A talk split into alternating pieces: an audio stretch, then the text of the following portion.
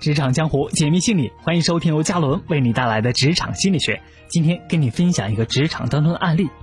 李木青是一个工作特别努力的女性，多年来在岗位上是兢兢业业的工作，终于通过自己的不懈努力，在公司的一个部门里独当一面，工作是相当出色，领导非常看好她，将她任命为主管。刚当上主管之后，她的干劲儿很足，可是有一天发生了一件事情，让她感觉到非常棘手。在他自己连续几天加班到深夜，还是没有解决问题的迹象时，没想到他的助理小张很快就把问题解决了。这一次的事情给李木青的打击非常大，他的自信动摇了，连自己以前能从容应付的工作都觉得做不好了。于是，一有困难他就去找小张商量。虽说下属为领导解决困难是分内之事，但是因为李木青对小张的依赖，让小张非常骄傲。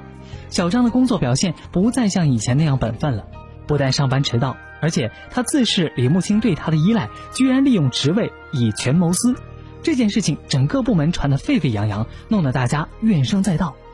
而正是因为欠了小张的人情债，让李木青怎么也难以下决心对小张进行处罚。尽管他知道，如果再这样下去，自己的位置是坐不长的。这个案例当中，我们会看到，对他人的依赖，给自己和别人都会造成不好的影响。这种人情债实在欠不得。尤其对于职场女性来说，纵然绝大部分男性都不会计较帮助女同事，当女性向他们求助时，一般都是很乐意拔刀相助的。尤其是看到同事对自己的依赖感，大部分男性都会暗自得意，似乎满足了一种虚荣心。但如果遇到那些麻烦人不当一回事的女同事，男性也会感觉到女人真麻烦，因为男性可以接受的是适度依赖。什么适度呢？既让男性有救人于危难之中的自豪感。又不把他累倒，或者是根本帮不上忙，反而让他出丑。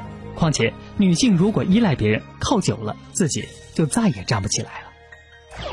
攻心一计，成败只在一念之间。